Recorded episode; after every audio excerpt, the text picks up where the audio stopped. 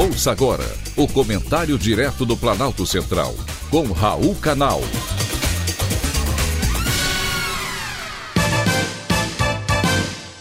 Queridos ouvintes e atentos escutantes, assunto de hoje é Mark Ruffalo. Eu gosto muito de filmes. Agora vejo com mais frequência, graças às plataformas de streamings que permitem assistir o que eu quero sem sair de casa e na hora que melhor me convier.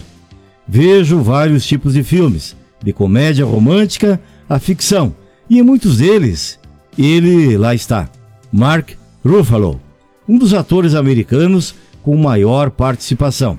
Foram 57 filmes ao todo, entre ator e produtor.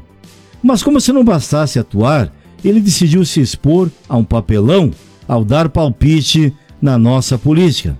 Primeiro, afirmou que o presidente brasileiro não respeita a democracia e ameaça constantemente um golpe. Depois, o artista falou que, em vez de usar sua influência para ajudar as pessoas, o presidente Bolsonaro fica tweetando bombagens enquanto 33 milhões de brasileiros passam fome. Um ator com a dimensão internacional que ele tem deveria pensar antes de twittar, ele sim bobagens. E tudo isso enquanto Bolsonaro estava em Los Angeles, nos Estados Unidos, para participar da Cúpula das Américas. Em resposta, o presidente brasileiro mandou ele ler a Constituição brasileira, que, segundo Bolsonaro, não é nada como os roteiros complicados do Hulk, que ele precisa memorizar a fala do Hulk. O presidente disse mais: leia e você descobrirá que não estou apenas respeitando, mas também protegendo o Estado de Direito no Brasil.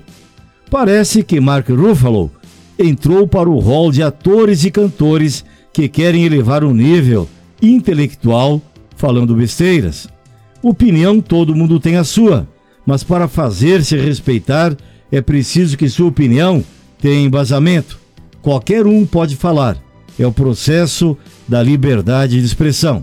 O que não podemos é usar de mentiras para denegrir a imagem do outro. Conhecimento é tudo, principalmente para um ator que quer ser respeitado. Porém, Mark Ruffalo, infelizmente, vai se juntar a Leonardo DiCaprio, que adora dar palpites sobre o Brasil, sem qualquer conhecimento a respeito do nosso país.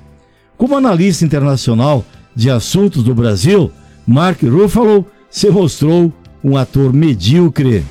Medíocre, medíocre mesmo. Foi um privilégio ter conversado com você.